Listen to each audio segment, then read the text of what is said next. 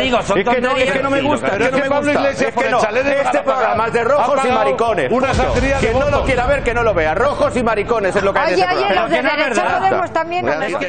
Ya está, ya es declaración de principio. Esto es este programa. Si no lo quieren ver, no lo vean. pero Buenas tardes. En directo para toda España.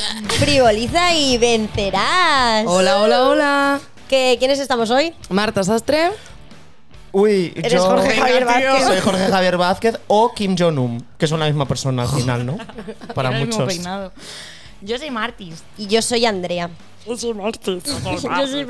Yo soy Andrea y como es el mes del orgullo, que me he enterado hoy de que era el mes del orgullo porque siempre he pensado que era en julio, vamos a hacer una temática durante los siguientes tres podcasts sobre, sobre este tema, sobre el orgullo. Lo vamos a dividir en, en tres. Uno va a ser ser diferentes, que es el de hoy. El siguiente va a ser ser libres y finalmente ser orgullosos. Ah. Ah. Bueno, entonces, hoy, como se llama ser diferentes, vamos a empezar con la primera pregunta, que es ¿qué es ser diferente, chicos? Chiques. Pues me alegro de que me lo preguntes, Andrea, porque me siento diferente bastante y creo que todo el mundo se, se puede sentir así a lo largo del día, ¿verdad? Mm, ¿No, Fran? sí. Yo siento que, que para, para hablar de qué es ser diferente eh, es como la consecuencia de qué es la norma. ¿No? Y pues eh, es tan diferente la norma, hablando de diferencia, eh, eh, dependiendo de, culturas, de, de países, de mm, etapas históricas, que al final lo que yo saco en claro para iniciar este, este debate, este podcast, esta charleta, es que todos y todas y todes somos diferentes. O sea, al final nadie, y esto lo podemos decir para los que les gusta mucho la biología, eh, nadie es igual ni genéticamente, ni, ni de carácter, ni de cara, ni de pelo. Nadie es igual que otra persona. Entonces, partiendo de esa base, mm, ¿qué es diferente? ¿Qué es? La, la única norma es la diferencia. No sé si me O explico. sea, tú partes de que todos somos diferentes y ya está. Sí, y bueno, ahora analizaremos de cuál es, eh, ha sido la, la norma eh, a lo largo de la, de la historia por, por regla general, pero al final lo único que yo saco en claro y con lo que yo me puedo sentir tranquilo empezando este podcast es diciendo que la única constante es la diferencia. Qué bueno. Period. Hala, se acabó el podcast. Hasta aquí. adiós. Hasta luego. este Muchas curso, gracias. No tengo nada más que decir. Tú, Martis, tú tienes las cosas muy claras hoy. Yo creo que, que sí, que efectivamente todos buscamos algo que nos diferencie del resto, pero en realidad creo que, que sí, que todos somos, por cosas pequeñas o por cosas grandes, siempre intentamos como marcar la diferencia.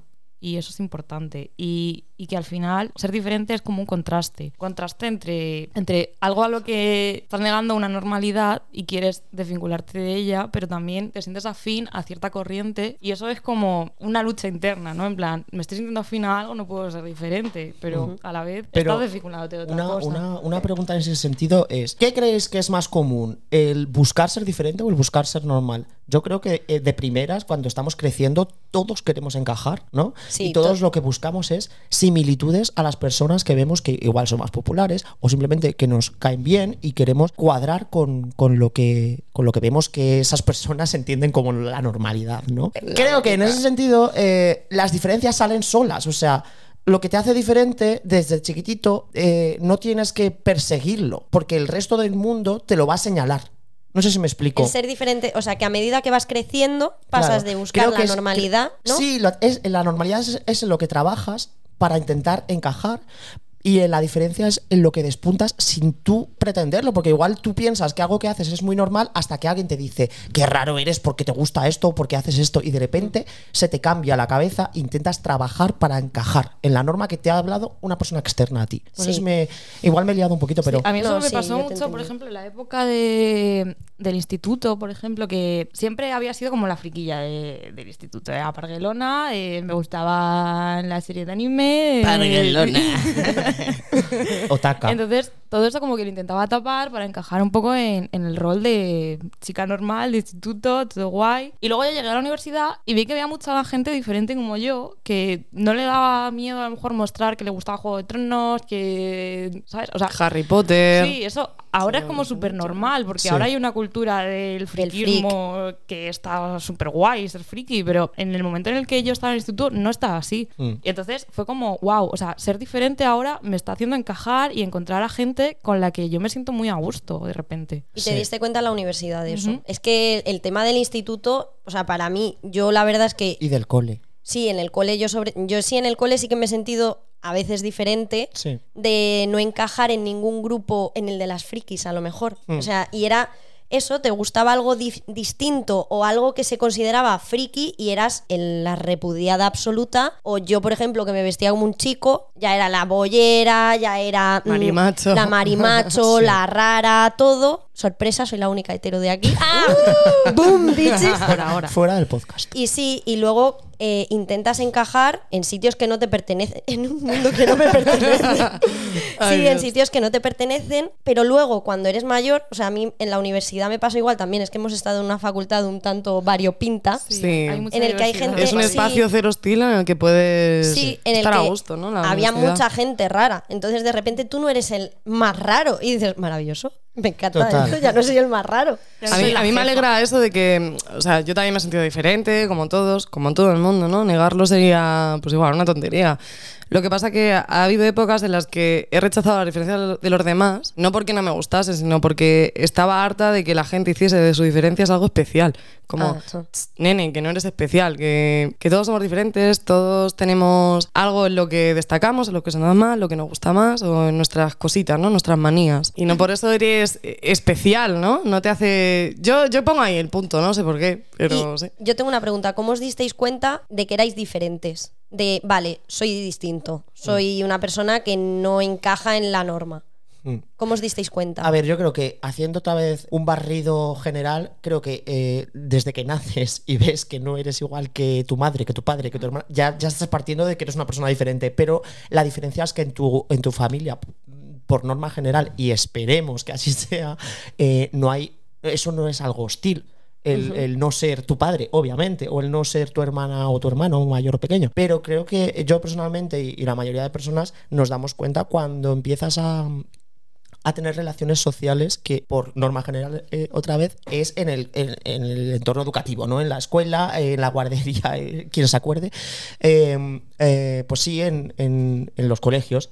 Y es cuando te das cuenta de que la normalidad de tu familia, para empezar, no es la normalidad de todas las familias. Ajá. Ni siquiera de tu, de tu misma ciudad. Que, que habláis el mismo idioma, que tenéis las mismas tiendas. No, pero es que es, eh, la hora a la que tú comes no es la misma hora a la que come el resto de familias, o yo qué sé. O, Sí, algo tan básico Sí, como eso. Exacto. Y eso ya lo extrapolas a cosas que te pueden. Yo creo que se aprende a hostias, para, para, para resumir mucho. No hostias siempre físicas, pero sí eh, a base de golpes, de, de que te hagan daño, porque mm, esa diferencia te la señalen como algo peyorativo.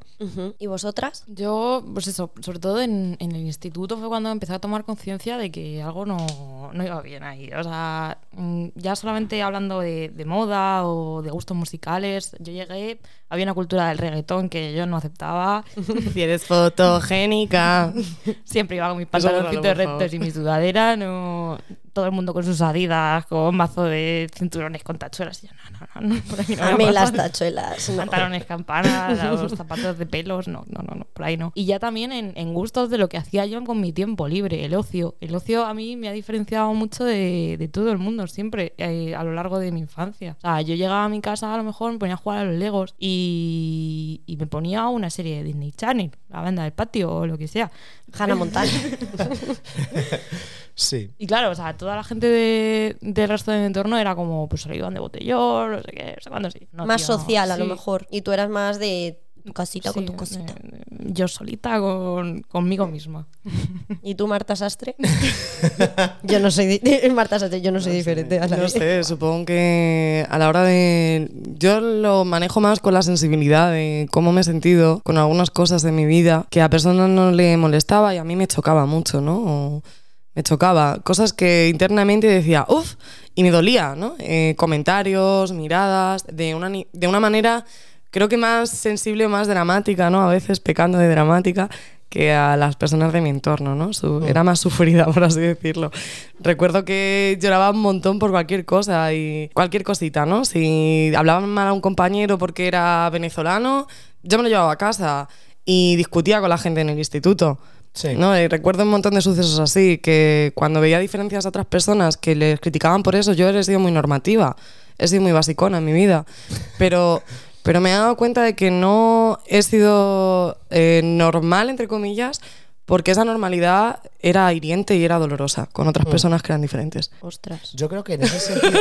Wow, Te acabas de pasar. lo que acaba de, lo que acaba de decir, juego. lo que acabas de decir es muy importante, creo, porque, porque todos habre- habremos vivido en ese sentido como a través de el, eh, enfocar el odio o, o la crítica a una persona particular que es la diferente de la clase, en muchos casos, muchas personas Se han aliado era- y han creado grupito Exacto. en base a, a rechazar a otra persona. Sí, que esto es era lo que su Marta, forma de encajar. Claro, que lo que Marta a lo mejor decía con lo de los contrastes, ¿no? Yo, yo soy esto, nosotros somos esto porque nos- no somos tú, ¿vale? Eh, niño venezolano que pronuncia Sí, las sí. S. ¿Sabes? Y aquí no se dice críticas a la forma de hablar ellos. Yo te- me acuerdo de una profesora de música que era, ahora lo puedo decir, una pedazo de fascista de mierda en la Universidad Laboral de Toledo. Eh, Di nombres, no. No, y esta señora lo que se dedicaba en su tiempo de clase en un instituto público es a persona que era extranjera o parecía extranjera porque puedes haber nacido aquí, pero tener eh, Sí. unas raíces de fuera, sí, sí. exactamente, pues y preguntarles, ¿no? Eh, Caterina, ah, sí, Samaniego, ¿y ese nombre? Es que lo siento por decir este nombre, esta chiquita no sé qué sea de ella. Un besazo. Pero se dedicaba a leer la lista, pues como han hecho los de Vox, Hmm. leer las listas de personas de fuera y preguntarles, ¿y qué haces aquí? ¿Y cuánto llevas en España? ¿Y qué- a qué se dedican tus padres? Y ponerle los colores rojos a una chiquita de 12 años. Sí. Y la gente lo aceptaba con normativo. Yo me levanté y le dije algo a esa señora. Claro. Zorra. me pusieron un parte. No, no dije zorra porque yo era una pringada. Yo, es- yo- estaba en mi Yo siempre vocabulario. he sentido una pringadilla. Nunca me he sentido ni de la guay ni de los frikis. A mí nadie me aceptaba. Yo me he sentido siempre purulando en los dos lados. Mm. ¿Sabes? Porque ni era muy lista para ser de los frikis listos. Porque nunca lo he sido, nunca he sido muy lista. Si no, estaría aquí con vosotros. Oye. La verdad duele. Os quiero más, joder. Eh, pero en ese sentido, eh, yo siempre voy recogiendo Recoge, recoge. lo que vais diciendo, porque eh, a- hemos empezado hablando de qué es la norma para entender la diferencia. Y si una figura de autoridad como un profesor, o como un padre, o como un tío, o tal, estás viendo que eh, el señalar la diferencia como algo negativo es lo normal, se está educando, o sea, la figura educa- educadora te está eh, inculcando que eso está bien y que, y que para empezar tú tienes que encajar todo lo que puedas eh, en la norma, que en nuestro caso igual es mucho más fácil eh, porque somos blancos, somos cis, mm, ya partimos de una, ¿sabes? Ya partimos de, tenemos el 50%, vale, bien. Malo Eh, será. Claro, Malo eh, será. hemos nacido aquí, tenemos un acento concreto, tal cual, idiosincrasia, Y que, toda la vaina. perdona, Fran, y que es válido eh, poner en ridículo a personas por sus diferencias. Claro. Eso es lo que te está. Ese es el mensaje, ¿no? Ese es el mensaje que te llega. Que es a donde nosotros queremos enfocar este podcast. Eso Sí. es. ¿no? En esa hostilidad que hay, ¿no? Como una persona que es diferente se puede sentir amenazada por, por el entorno o se siente hostil por sus diferencias porque el, el- el propio sistema y la sociedad en la que vivimos no para de decirte, eres diferente, Sí. eres y eso, raro. Yo creo que podemos hacer una, analogía como eh, cuando una brizna de hierba sobresale de- demasiado y la, La siegas, pues eso es el, el cortar las diferencias, es el intentar que todos estemos eh, al mismo nivel y... Hace poco vi, porque yo me lo, sigo barriendo, me lo, vi- me lo llevo para casa. Hace poco vi una entrevista de Sara Montiel. Un ¿Cómo, besazo. no?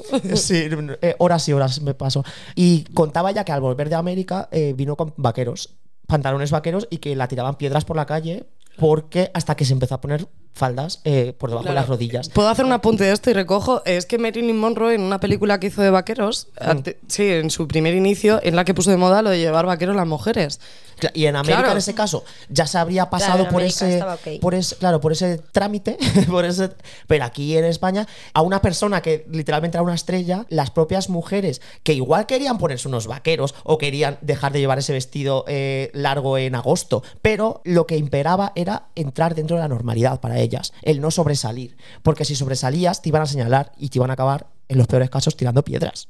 Joder, flipas. Y ahora todo el mundo lleva vaqueros, o sea que fue necesario ese, ese acto vandálico, ¿no? Eh, De la moda en la época. Me pongo unos vaqueros. Wow. Al Entonces, podemos decir que las diferencias son necesarias, han marcado siempre, son personas que se han salido de la norma, que no han tenido miedo, pero luego se ha podido llevar siempre, se ha podido luego eh, como retorcer un poco el juego este de ser diferente, ¿no? Y ha acabado siendo, pues, yo a veces también me he sentido así, como llevar la contra por llevar la contra, porque Sí. siento que no estoy a gusto o siento que soy diferente siempre, pues venga, pues esto es lo que hay que hacer, pues yo voy a hacer todo lo contrario, Hmm. porque como soy todo, no soy eso, ¿no? Y- y Y, acabas haciendo el gilipollas, acabas haciendo el canelo, ¿no? también Pu- es muy importante cuestionarte cosas porque porque las lleves haciendo toda la vida no, sa- no es, no es que esté mal no hacerlas, es como, vale, todos son convenciones. Y las convenciones, yo me imagino a un grupo de señores vestidos todos eh, de traje diciendo esto está bien, que ni siquiera con mala idea, sino Joder, seguro que, fuman Winston o tabaco negro de este mano. no, pero quiero decir que, que el hombre que dijo, eh, eh, yo que sé, que no, que no es un nombre concreto, pero el, el proceso histórico ni siquiera tiene por qué ser con una mala idea. Es eh, eh, forma base de lo que te han educado tus padres. Entonces tú crees que eso es lo bueno, ¿no? Y, y lo perpetúas. Pero al final cuestionarte cosas es muy bueno. Y eh, esas revoluciones de las que tú hablas, el acto Sí. vandálico, es como se ha conseguido todo. No os guste o no, no os guste o no. O sea, eso es así. Sí. ¿Os habéis revelado vosotros en algún momento en este, en este sentido? Hombre, muchísimo. Desde pintarte el ojo a ponerte. Pues si se llevaban las Converse, pues yo no llevaba Converse. Mm. Porque, pues, por- mira, puto, Sí, sí, uno no tenía sí. dinero para eso. Pero yo que sé, recuerdo que las estéticas eran muy importantes en cuando, cuando empecé mi vida de joven adulta, ¿no? Sí. La estética, cómo te proyectas a ti mismo y cómo percibes a los demás. Eso te marca bastante. Entonces recuerdo que, que las chicas de mi edad siempre todas tenían el mismo pelo, las mismas fotos, era todo como muy igual. Y yo por mucho que me quisiese esforzar, es que no podía llegar a eso y sufría. Sufría, tenía dolor interno por querer ser algo que no soy, ¿no? Y, y el proceso de abrazar tus diferencias, aceptarte, que es al fin y al cabo el fin de este podcast, Sí. que es abrazarte a ti, tus diferencias y lo que te hace ser diferente y tú mismo, es, un- es toda tu vida. Todo el rato. Yo es que me acuerdo, yo lo que has dicho de las Converse, yo me- a mí yo llevo Converse de toda la vida, primero porque me encantaba el canto del loco y segundo porque soy de tobillos flojos, entonces el médico me dijo que tenía que llevar Converse. Diferente. El, médico me ha recetado con El, el médico me dijo que si quería Con tus zapatos ortopédicos. que si quería que mis tobillos siguiesen en su sitio, me tenía que poner unas zapatillas que me los sujetasen. Entonces yo, yo llevaba Converse siempre. Y me acuerdo que. De hecho, Andrea llevaba dos comes a la vez. Sí. Del miedo que tenía. Claro, del miedo. Entonces, me acuerdo que se me acercó una chica en, en I punto y me dijo, eh, ¿no te has enterado de que las Converse ya no se llevan?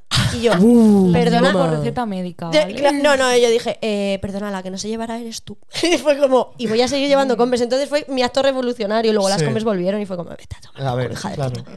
Pero yo, y lo de, yo caí en, en ser igual en cortarme el flequillo una vez con 15 años y dije, nunca más. Fue, Tú también. Soy tú y yo del pasado, yo fue flequillo. una, fue una mala idea, no fue buena idea, pero caí en, en eso. Y es cierto que es la única moda que he seguido. Yo recuerdo luego- tuyo como acto revolucionario de si sacarte una ropita en una mochila de casa y cambiarte fuera. Oh. claro. Mi madre, mi ma- claro, pero eso era por, en mi, ca- por mi casa. Sí, sí, pero O bueno, también, claro. es un, también es un intentar ser diferente a lo que tu familia te impone. Sí. Y eso también es un, Y- un acto de revolución a esas edades. es Me total. pillaron, me pillaron, pero, pero vamos, No te han con el ca- pillado, te están pillando Me ahora. pilla- nada, pero ya prescrito, pero me- vamos, que me pillaron con el carrito del helado. Yo cogí, salí con una falda de cuadros muy fea, muy fea, una de estas escocesas, pero por debajo de las rodillas, con, pues eso, 14 años. Sí. Yo quiero enseñar las rodillas, pues no me dejaban. Entonces llegué y me metí unos vaqueros, no, no, no eran míos, era de otra persona. me metí sus vaqueros en la mochila y me los cambié. Entonces estaba esperando en la parada del autobús para ir a Zocodover a dar un paseíto y a comerme un helado y apareció mi madre en la parada del autobús. me dijo, ¿y la falda? Y yo, en la mochila. Y me dijo, pa' casa. Y yo, mierda. ¡La mamá! no! Pues ya no hay heladito. Ya no hay heladito ¿Y ni pasión ni hostias. Yo, es que, o sea, siempre he sido como muy de mi rollo. El, el instituto iba con lo que yo me sentía cómoda y, y hacía lo que me daba la puta gana. No ha habido como un momento No has caído en subversivo de decir, pues voy a hacer esto y siento que voy contra el mundo. Mm, no sé, cuando entré a la universidad empecé a abrocharme las camisas hasta arriba, pero luego eso se puso de moda. Y tenías calor Claro. después. Hacía calor. nena. Ah, Yo creo que tener claro que, que aunque nos sintamos diferentes, que es lo que he dicho antes, que es que pff, esto es una movida, es una paradoja, pero aunque nos sintamos diferentes y a veces especiales, Mm. todo el mundo. O sea, pff, seguro que hay alguien en otro país que ha Claro. hecho lo de Andrea, ha hecho lo mío, Sí. ha hecho lo de Marta y le ha pasado lo mismo. Entonces, buah, somos más básicos que un cerrojo. cabo. a hablar de la divulgación de la diferencia, de cómo nosotros tenemos un modelo en casa o eh, que nos inculcan en, en el colegio, nosotros que hemos ido a colegios de, de monjas o curas, menos aquí Martis, tú no, no, tú has estado en públicos de, pobres, ¿no? Vale. Había mucha droga, la gente se apuñalaba. Claro, claro, o sea, En el, en el, en el Yo- nuestro también había en droguita. el nuestro había, droga, fíjate si había droga que tuvimos. Yo era una- de los porretas, además. ¿Tuvisteis redada vosotros en vuestro instituto Muchísima. público? Nosotros también. Nosotros Nosotros además, tuvimos como perros. Lunes, educación en- física, martes, En la puerta del campo, la gente se dedicaba a tirar tizas a los coches que pasaban. Entonces, cada dos por tres estaba la policía en la puerta de, para Joder. poner A nosotros nos hicieron una redada organizada la policía. Y, y aparecieron en el fumadero, que a Fran y a mí nunca nos han pillado fumando en, en- en el instituto, pero hicieron redada y, y cayó gente. Sí, Cayeron sí. muchos ese, Sí, ese pero, día. pero nuestra querida ¿Cómo nos ha, amiga- espera, ¿cómo nos ha, esto lo vamos a cortar, ¿no? Por favor. ¿Cómo nos ha llegado eh, la divulgación en los medios y nuestros entornos, eh, las diferencias, ¿no? Y cómo se han ido transformando la concepción de lo que es diferente, ¿no? Sí. Porque como Fran ha dicho el apunte de Sara Montiel, que fue una revolucionaria con el pantalón vaquero, esto ha pasado más veces, ¿no? Alaska. Lo que- claro, lo que pasa que a día de hoy han hecho tanta mella estos referentes de cambio y de diversidad que a día de hoy ya se está buscando lo diferente a nivel eh, Sí. visual, cine, los medios, ¿no? Lo que nos llega. Y Todo esto. En mi opinión, gracias a Dios, en plan que, que se está buscando, porque creo que la normalidad es que, por supuesto, que se, la normalización de esas diferencias sería que se, que se empiecen a buscar a saco esas, eh, podemos decir, disidencias o diferencias eh, a la normatividad. Eh, y, que, y que la gente que entra dentro de los cánones estipulados durante la historia también sigan trabajando, sigan tal. ¿Sabes? Lo guay es que haya una igualdad. Sí. Ahora se, es muy, muy, muy evidente cómo eh, marca. A ver, el capitalismo eh, eh, es una sombra que, que nos tapa a todos. Y al final el capitalismo ve que ahora está de moda la, la diferencia y tal y cual. Y va a sacar tajada de esto, por supuesto. Entonces, eh, y es guay porque quiero decir que una persona diferente eh, pueda empezar a trabajar y a ganar pasta y, y a salir en medios es muy guay. Y el. eh, Obviamente está el problema de la frivolización, eh, valga la redundancia en este podcast, de, estas, de estos temas que, que igual a, eh, a muchas personas les afectan a un nivel literalmente de identidad, ¿sabes? Pero, joder, puestos a elegir, yo prefiero que estas, estas diferencias se conviertan en super mainstream, ¿sabes? Claro. Y que, y que al final eh, de, de pequeñitos est- estábamos hartos de ver a tías guapísimas en la tele, eh, súper delgadas y tal, y, y- y ahora esas mujeres están hablando de lo que pasaron cuando, cuando tenían que llegar a ese corte de es que me han dicho en la tele que me opere las tetas y si no, no trabajo. Claro. En plan, gracias a Dios que ahora hay mucho más foco, ¿no? El más- abanico es más amplio de hoy. Lo, lo que quiero decir a raíz de lo que estaba diciendo Fran, el apunte, que yo también barro, es que, por desgracia, cuando el capitalismo se ha dado cuenta de que no solo hay un único tipo de mujer, un único tipo de hombre, un único, típico, un único- tipo de concepción de la vida, del ser humano y del cuerpo y de todo, ha empezado a capitalizarlo. Y, ¿no? y ha y ha utilizado a las personas que son diferentes como medio para lavar la imagen a X marcas. Totalmente. Entonces, acaba siendo una hipocresía con patas esto y te puedes sentir timado como consumidor, ¿no?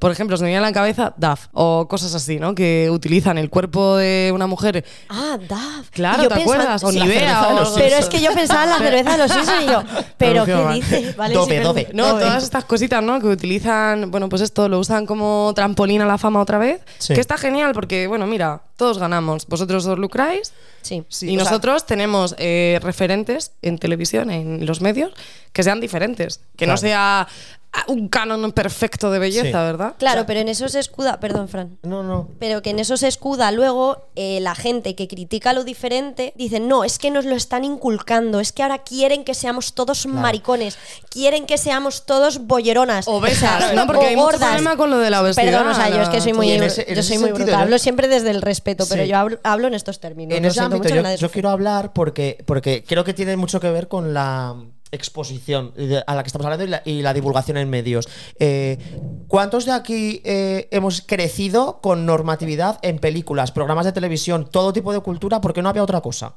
Es que todos. ¿Alguno hemos salido el hombre o mujer perfectamente canónico de los años 40? N o negativo. No. Entonces, quiero decir, si yo no soy Bertín Osborne y he crecido viéndole, ¿por qué, por qué, cre- por qué cree Bertín Osborne que se va a convertir en RuPaul por ver a RuPaul? O sea, ¿sabes? O sea, eh, ya está bien, señor. ¿Y Yo sobre esto tengo que decir también que dentro de la cultura de los videojuegos, ahora están haciéndose como muchos videojuegos donde se muestra diversidad, por ejemplo el de las sofás, que la protagonista es lesbiana, Uy, también sí, están el del Horizon Zero Dawn, ¿sabes? Son mujeres fuertes que no son mm, sexualizadas, ¿sabes? O sea, sí, porque pero sí que había protagonistas... Dato, perdona, cariño. ¿Cuántas mujeres trabajan eh, para hacer ese videojuego? Porque luego pasan estas cosas. Claro. Por ejemplo, eh, hay unas en muchas series de Netflix cuando las catalogan como eh, series LGTB. Series de temática gay, que ya me parece tela, ¿eh? Pero Que bueno, huele a lo que huele, Sí, sí, que, cata- que categorices así, ¿no? O sea, en el momento en el que tú analizas, matas. O sea, esto es así, esto es como la ciencia. Si la ciencia analiza algo, la acaba matando. Y, y es lo que acaba pasando en los medios. Lo que quería decir, hay muchas películas que son de temática LGTBI que luego las, los eh, protagonistas han salido diciendo que luego no hay referentes dentro trabajando que sean del colectivo. Claro. Sí, pero yo Hay creo mucha pero- denuncia de, mira, te vendo que somos súper LGTBI, pero en verdad luego dentro no está trabajando nadie. O la, la serie va sobre la esclavitud negra, pero en verdad no hay ninguna persona negra trabajando. Esclava. Es que me parece. es que me parece una vergüenza. Eh, no, no, no, sobre mal. En plan, eso no, de, de verdad, se está hablando sobre la historia eh, de una mujer negra, pero nadie, nadie del rodaje es negra. Es afroamericana. Sí, o aunque sea de directores, productores, etcétera, Claro. que al final. eh, y también, en ese sentido, y ya te dejo hablar, Martis, perdona que te hemos cortado Yo el también, tema de videojuegos. Pero de quiero, videojuegos. quiero, Oh. decir, quiero decir esta cosita que es muy importante.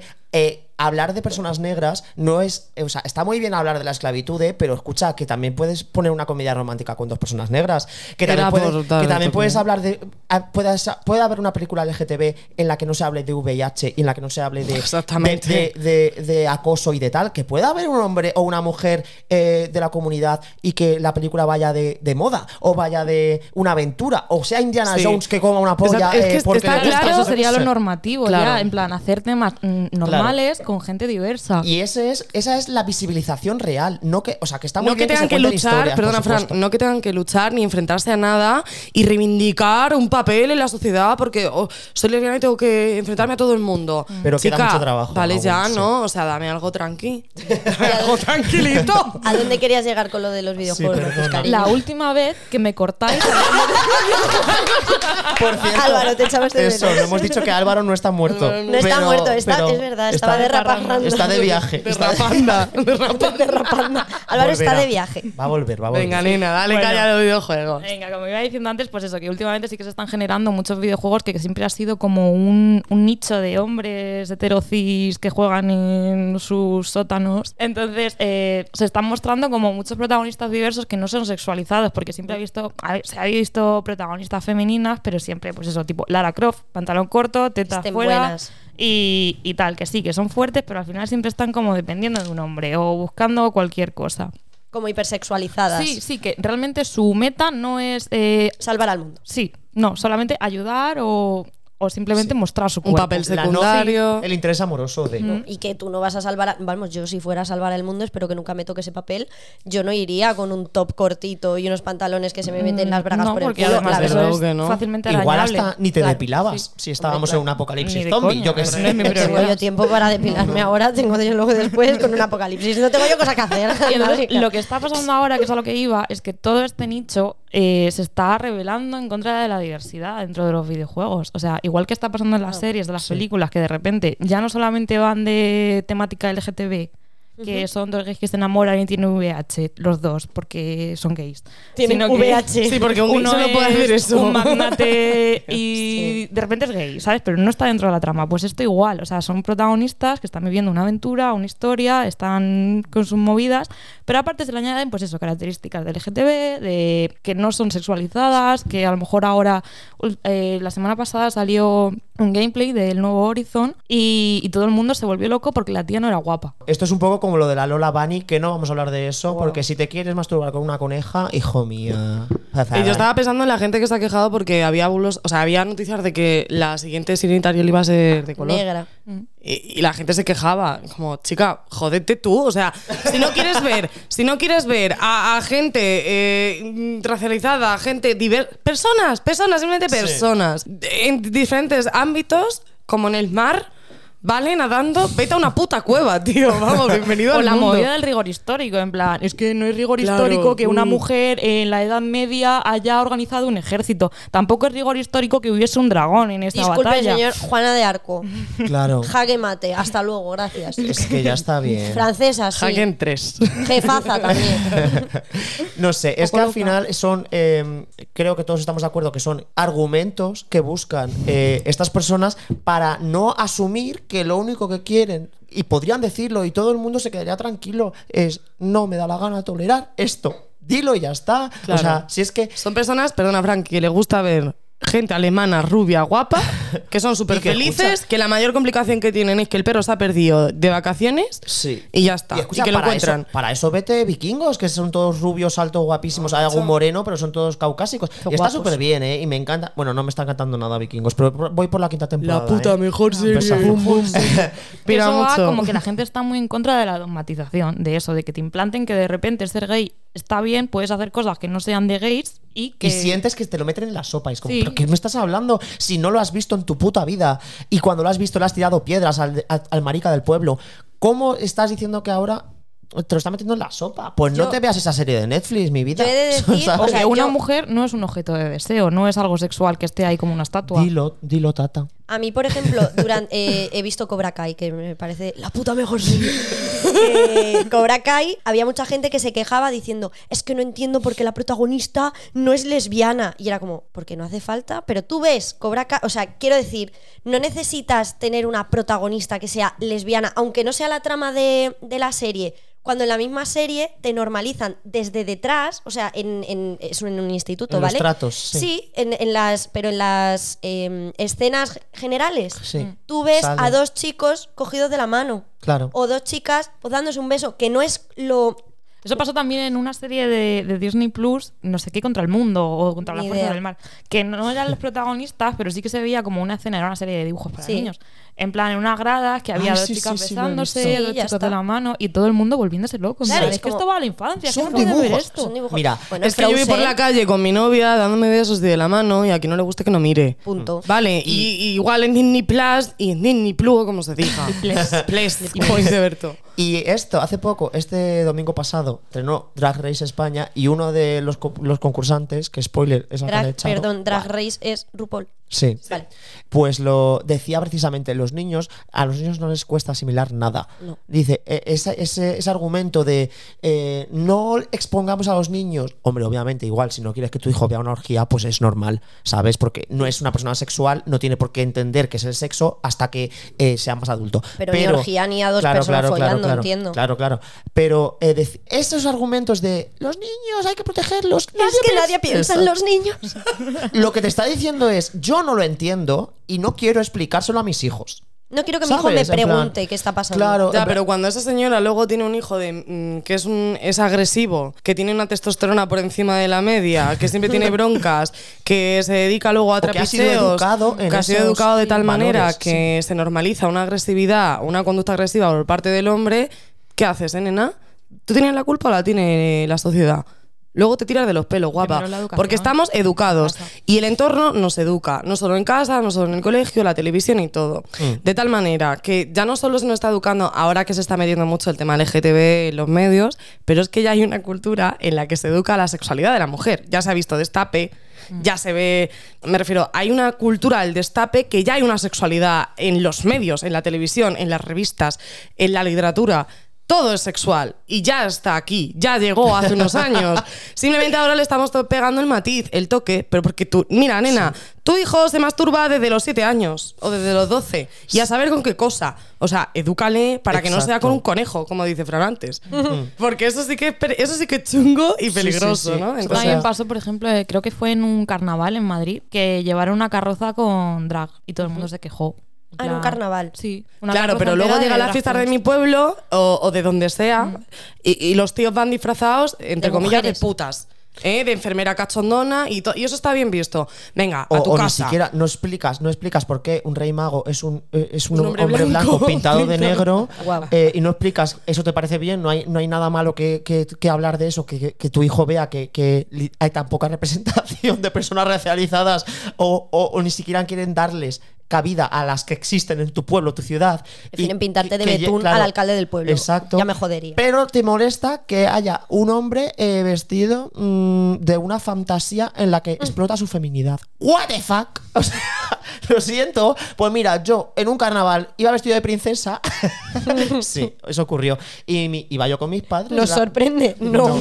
Iba yo con mis padres de la mano y decían eh, sus amigos, qué guapa es vuestra hija, no sé qué. Y dicen, no, no, es nuestro hijo. Y yo, pues sí, soy, soy un niño y soy una princesa porque mi hermana es una princesa y yo quiero ser una princesa como mi hermana. Y se ha acabado. Y, y eso también es educación, porque al final yo no quiero, yo no quiero ser una chica, pero yo quiero ser una princesa cuando me disfrazo en ese momento. Claro. Claro. ¿Sabes? Y, O yo quería jugar al fútbol de pequeña porque tenía dos hermanos y, hemos jugado al fútbol y a todo, a darnos de hostias y en el pueblo, imaginaos, tirándonos piedras.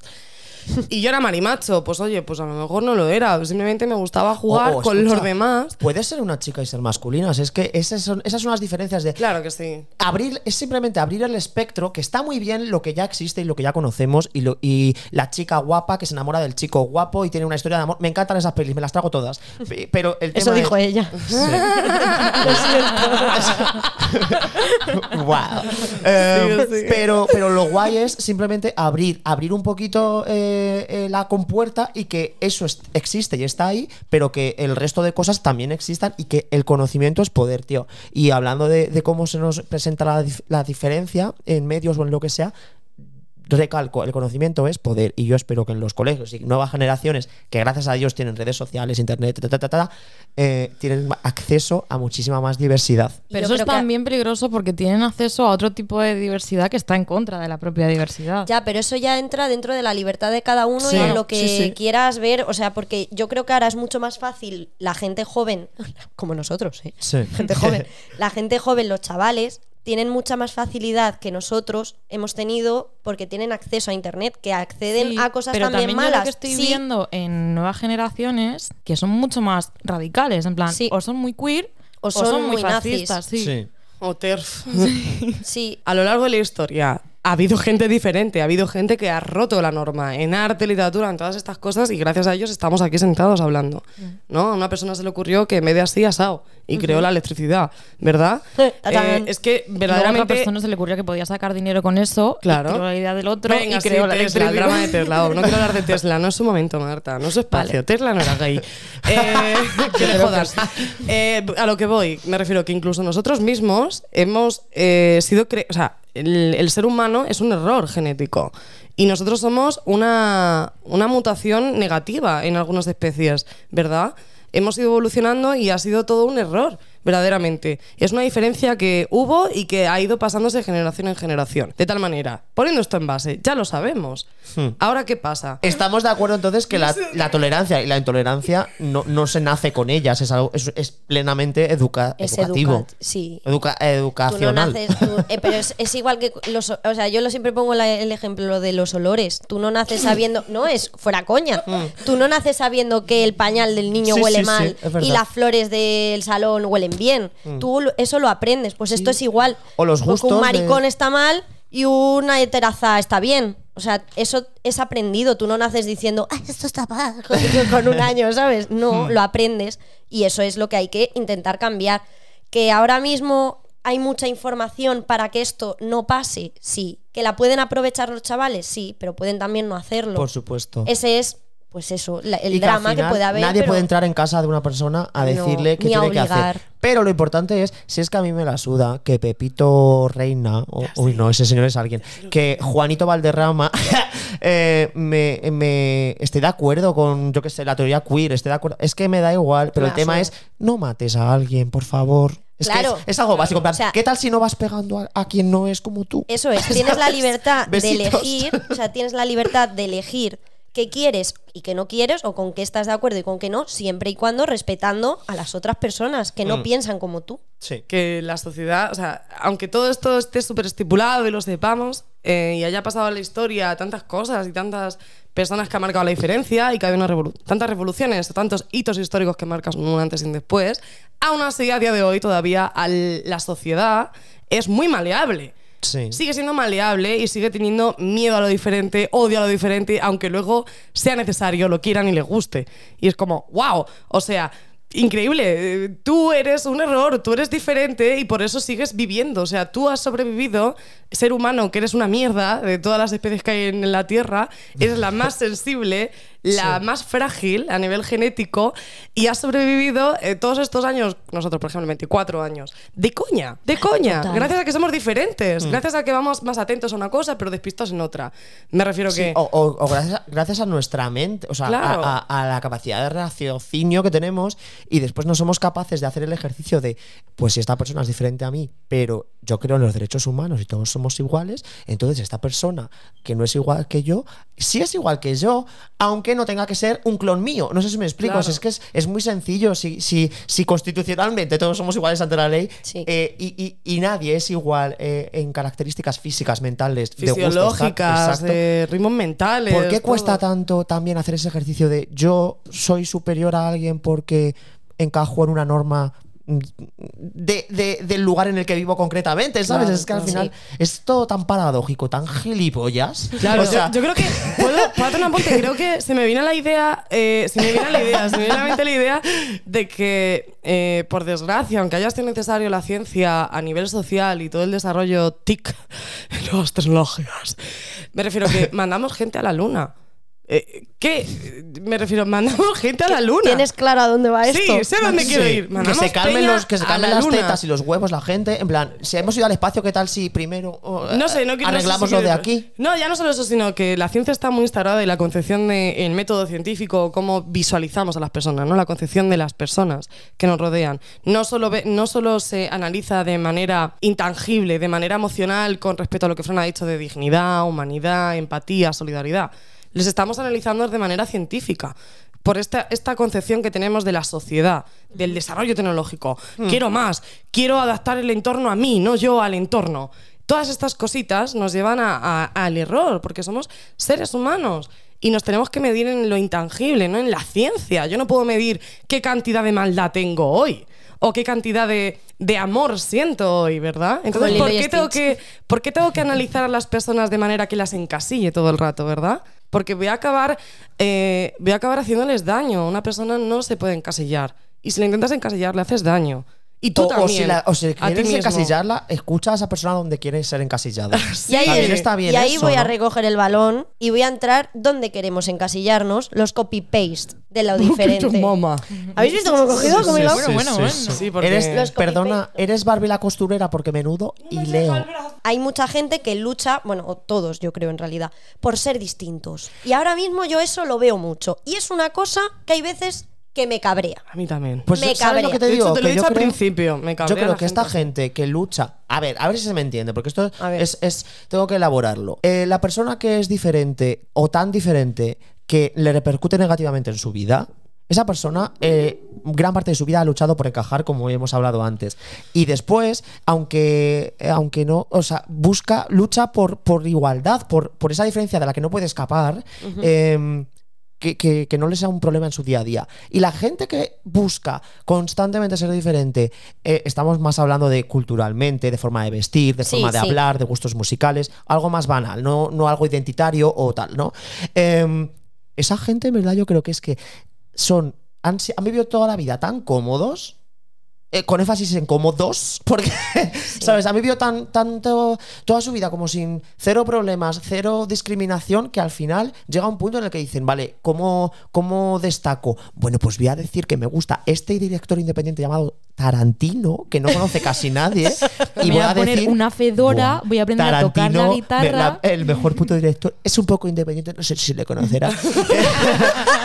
Pero claro, o sea, al final es su forma, es, es su forma de sesgarse a sí mismos y decir, entro dentro de. Me, voy a- me voy a convertir a mí mismo de nicho, porque soy tan mainstream, que, que yo que sé, que soy como. eh, pff, el huevo frito. Claro. Si es que. Si es, Es que, que, hay frases muy típicas. No, es que yo esto lo hago así. Es que yo soy así. Es que para mí esto es, es así. que- es que esto tú no lo entiendes, soy es que demasiado la gente no complejo. me entiende, la gente no me entiende. Mira, chico, eh, claro, es que nadie te quiere entender porque eres, muy sí, tonto. eres una- un contable de 42 años que se ha puesto un polo con piñas y te crees que eres eh, un independiente. Un incomprendido, un rebelde. O que tienes un grupo de garaje con tus cinco amigotes, que lo- es una excusa para beber cervezas, y te sientes que eres eh. No sé qué es No sé eso. quién es. Pues es que soy muy indie. Pues lo busco, ¿verdad? Sí, o sea, todos somos Ah, diferentes, tío. No eres- o sea, no somos más guays, ¿no? Yo creo que ese es el punto donde querías ir, Andrea. Sí, sí, a mí El- es que es, una, es un tema que me enfada. ¡Guau, qué guay soy! ¿Cuánto cine Sí. independiente polaco Pero esto veo? es porque realmente yo creo que lo diferente atrae, ¿no? Entonces, eh, de hecho, la evolución, mm, las mutaciones evolutivas siempre han ido hacia, hacia lo que es diferente. Sí, algo que es diferente destaca. Entonces, Pero está adaptativo al medio. Claro, pero entonces esta gente que siempre ha estado tan cómoda, tan bien encasillada, tiene todo hecho, lo tiene todo a su alcance, Sí. es tan normativo, que de repente quieres romper y Y necesito que me vean como una persona atormentada. llevar zapatillas Vete a la con mierda. vaqueros y Sí. una Vete a la americana mierda, y que acaban siendo, te vas de eh, viaje a la India una vez al año para explorarte. Me voy, Estás Y harto- utilizas sí. a la gente de la India como si fuese, no sé, un parque temático. Que no me es voy, me voy a Tailandia de mochilero dos meses A a, vivir meditar. con la gente de allí con la tarjeta de crédito de mi madre. Claro. Y no voy a pasar hambre ni nada, pero, pero porque yo quiero abrir. Pero Vete a la a mierda, afeitar hijo de puta. Vete a la para mierda. que parezca que he hecho algo de verdad. Vale. Y que usan mucha pashmina. Uy, ¿Cómo, cómo cómo me ha cambiado. ¿Cómo me ha cambiado mi viaje a África, tío? O sea, es que me ha cambiado. Es que allí todo es más diferente, todo tiene otro color. El sol, el sol es de otra manera. ¿Sabes que allí comen con la mano, de la tía? Me ha cambiado, ¿eh? Yo desde, desde que volví, que estuve dos días, ya no puedo comer bien. Otro rollo. Ya me como el que vas con la mano. Es que tengo que dormir en el suelo. Porque Bueno, es que mi es cama, que- mi cama de, de viscolatex ya no me, no me llena. Es que igual soy que un hombre, soy un hombre súper diferente. Me he pintado las uñas de negro. Ay, ay, ay, ay. porque y me Uf. maquillo, me maquillo para ser diferente. Qué Vete a tomar gilipollas. por culo, Es que imbécil. de verdad. Si te maquillas porque te da la gana Ok. y porque te gusta y porque tú te ves guapa así, ole tu polla. Ya está. Pero luego perfecto. cuando veas a un tío, porque es que eso pasa después, te pintas las uñas como Bad Bunny porque te sientes y te sientes, eh, no sé, eh, John Galliano, y de repente ves eh, a el maricón de turno que, mm, yo qué sé, se pone, ha salido de fiesta con las amigas y se ha puesto la última colección de Bad Gyal y te ríes en su puta cara. Pues tú no has entendido nada, tío. Tú no has entendido nada, tú no estás trans- transgrediendo nada y tú te sientes tan, tan cómodo y tan poco discriminado que pintarte las uñas para ti eh, es salirte de la Destacar. norma. Es Salir de la norma cuando Johnny Depp lleva pintándose las uñas 30 años. Vete a la mierda, hombre. No, no, no, pero ojos. que yo entiendo, yo entiendo que un niño o una niña eh, que, que- que pintarse las uñas para muchas personas es, mu- es un es un es un giro y es, Sí. y es un cambio de paradigma en muchos casos, pero porque vienen de, de un daño que se les ha hecho sistemáticamente y para ellos eso es como, igual es un refugio, igual es una vía de escape, igual para ellos sí que es un cambio radical, pero para el hombre hetero cis que, que realmente se ha sentido toda su vida en, muy cómodo porque encaja perfectamente en el puzzle que es el heteropatriarcado, pintarse las uñas es un juego para él. Es, es como comprarse pitillos. Yo cuando tenía 14 años me ponía los pitillos y me llamaban maricón por la calle. Y ahora esos mismos heteros se van al Berska y se compran. Y van marcando y se- rabo. y se compran los pitillos que les corta la circulación. Eso no es ningún acto político, señor hetero.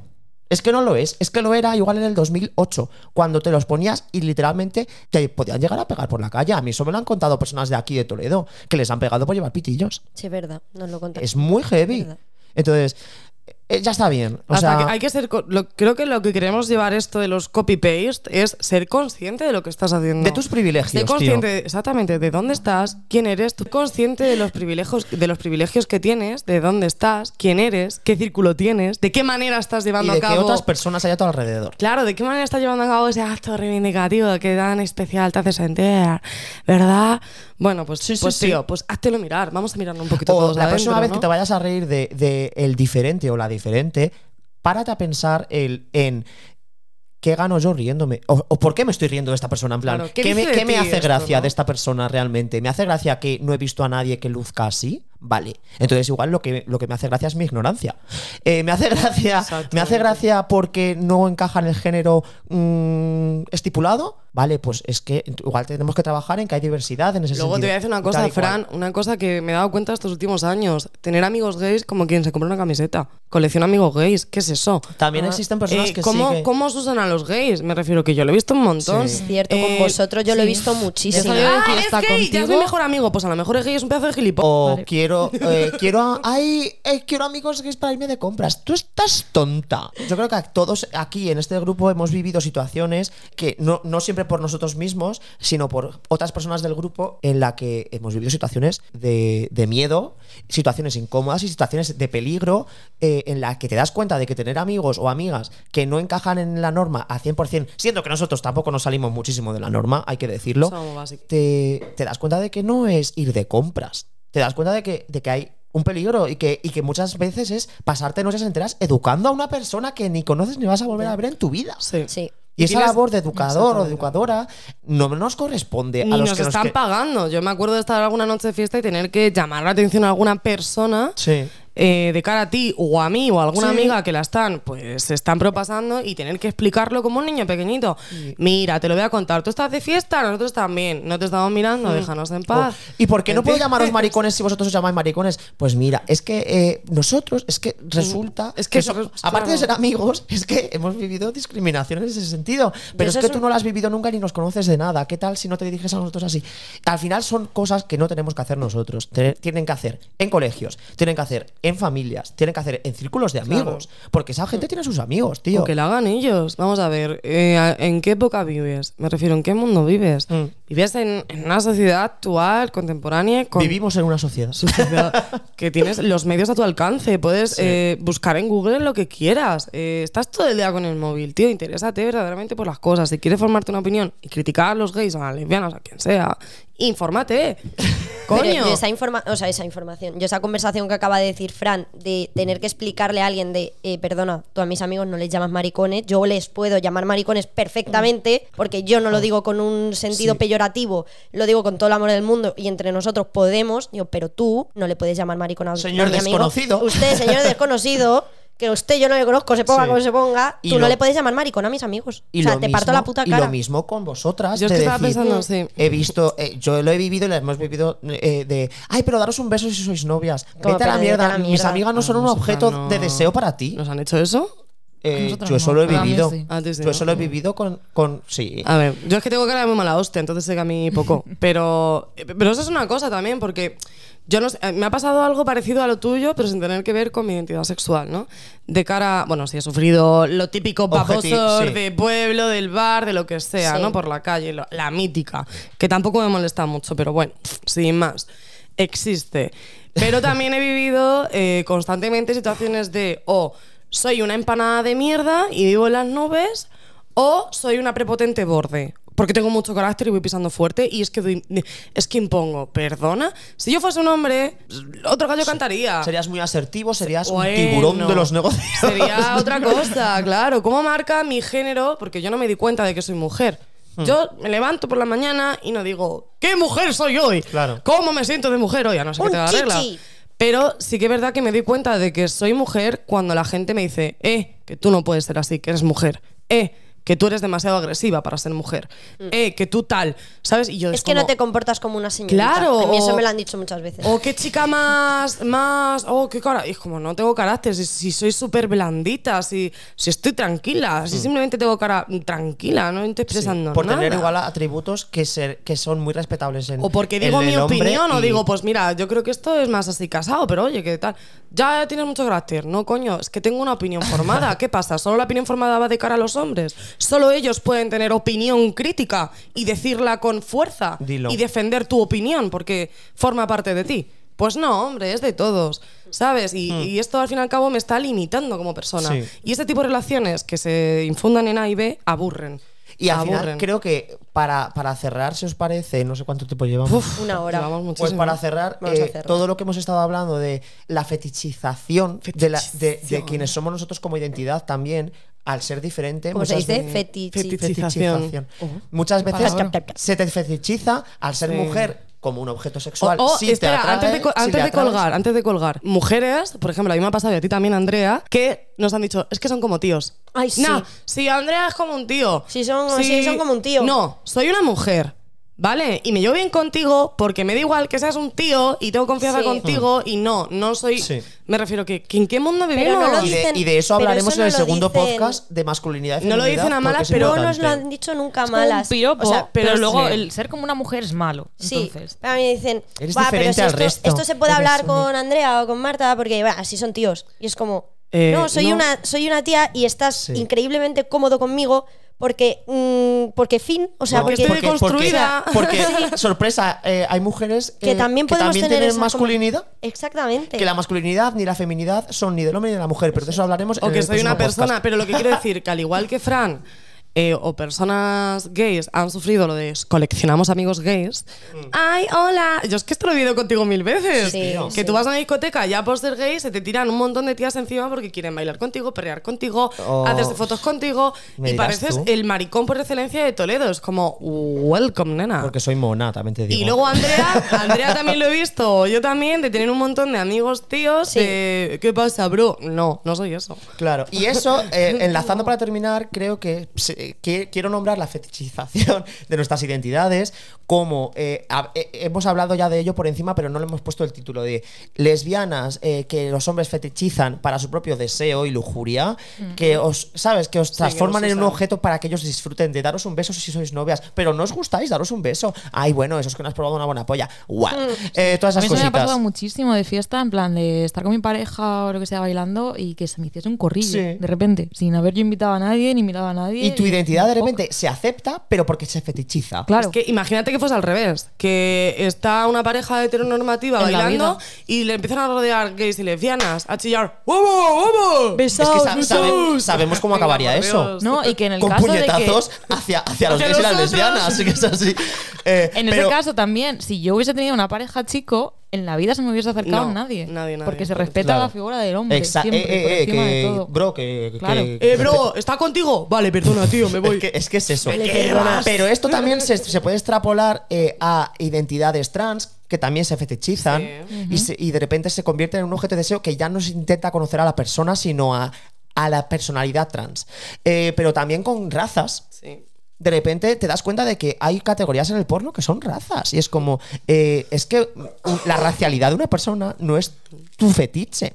Y eh, todo esto es súper peligroso. O las y creo, también. creo que se- sí. Y creo que todo esto se, se trabaja, se puede trabajar en ello mediante la exposición y la muestra de las realidades sin morbo, sin mierdas. Claro. Normalizando todo. Hay un capítulo de Aquí no hay quien viva que lo ¿Cómo voy a se llama? poner. ¿Sí? Hola, buen hombre. Oiga, las dos mujeres que le van a alquilar el piso son lesbianas. ¿Que son qué? Lesbianas, desviadas, que se lo montan entre ellas. Ah, bueno, pero eso está bien. Entre señoras es distinto. ¿Tú quién eres? Nadie, nadie. Buenas noches. Los maricones. ¡Baje aquí, hombre! ¡Baje aquí! ¡Sin la escopeta! Pues claro que ¡Que me dejes! ¡Que me dejes! Es La eso. fetichización total. Claro, es como las- lo de las mujeres está bien. Está bien O sea, porque, porque, está bien porque lo podemos sexualizar. porque lo puede consumir el Es un hombre de consumo. Sé Es que en, en claro. La homosexualidad entre hombres es ilegal, pero entre mujeres está bien. Porque se la pone dura. Efectivamente. Exactamente. Porque puede- Efectivamente. Es que en el mismo caso, si en lugar de dos tías Objetivar. fuesen dos tíos, hubiesen llovido hostias a lo mejor. Este tema, yo quiero decir que decir? este tema eh, nos ha traído bastante complicaciones a los cuatro, porque Porque no sabíamos muy bien cómo enfocar esto. la sensibilidad es que Desde es- sensibilidad y de la respeto. sensibilidad, Eso es. respeto y que sea interseccional, porque al fin y al cabo hablamos un poco desde el prima elitista en el que nosotros estamos bastante asentados y acomodados. Sí, sí, sí. Y que no somos maestros de nada. No tengo ni puta idea. No somos maestros Pero que de si nada. estáis estudiado. escuchando este podcast y pensáis que nos hemos equivocado, lo cual está, está-. Probablemente. estáis de acuerdo, eh, si tenéis, tenéis internet para escucharnos, googlead cosas, tíos, que nos es. vamos a O educar. si O sea, pensáis en que tenemos que matizar algo, que os habéis sentido que, pues esto por aquí no, decídnoslo, porque también forma parte de construirnos Sí. todos, ¿no? Eh, en cuanto sí que, alguien se ha ofendido. Andrea se ha enterado hace un rato que es queer. Sí, pero, pero, pero yo lo pregunto con respeto. O sea, a mí me dice Marta, Martis, antes de empezar el podcast, eh, queer. Yo no tengo puta idea de qué es eso. Yo pregunto, me informo, intento que me Pero interesarme. también tengo claro que mi amiga Andrea ve a, una- a un chaval con falda y con las uñas y siendo hetero y no se va a sorprender ni le va a chocar. Y me parece maravilloso. nada. Y eso es queer. Y me he enterado hoy. Y me parece de maravilloso. Así que sí, pro queer sí soy. Y Sí lo lo importante, eres, claro. O sea, vamos a hacer tres podcasts sobre esto, pero si crea revuelo y hay comentarios, podríamos hacer un cuarto como en plan preguntas-respuestas. Vale. Como sí. Rocío Carrasco, cuando se ha terminado la serie, que va a, a aclarar dudas. Pues sí. Pues esto es Lo igual. importante es eso. Se han quedado muchas cosas en el tintero. Hay dos podcasts todavía. Aguantarse, que vienen curvas. Y Un ser besazo. diferentes, darle caña. Eso, eso, semana. eso. Un besazo, chicos. Hasta la semana que viene.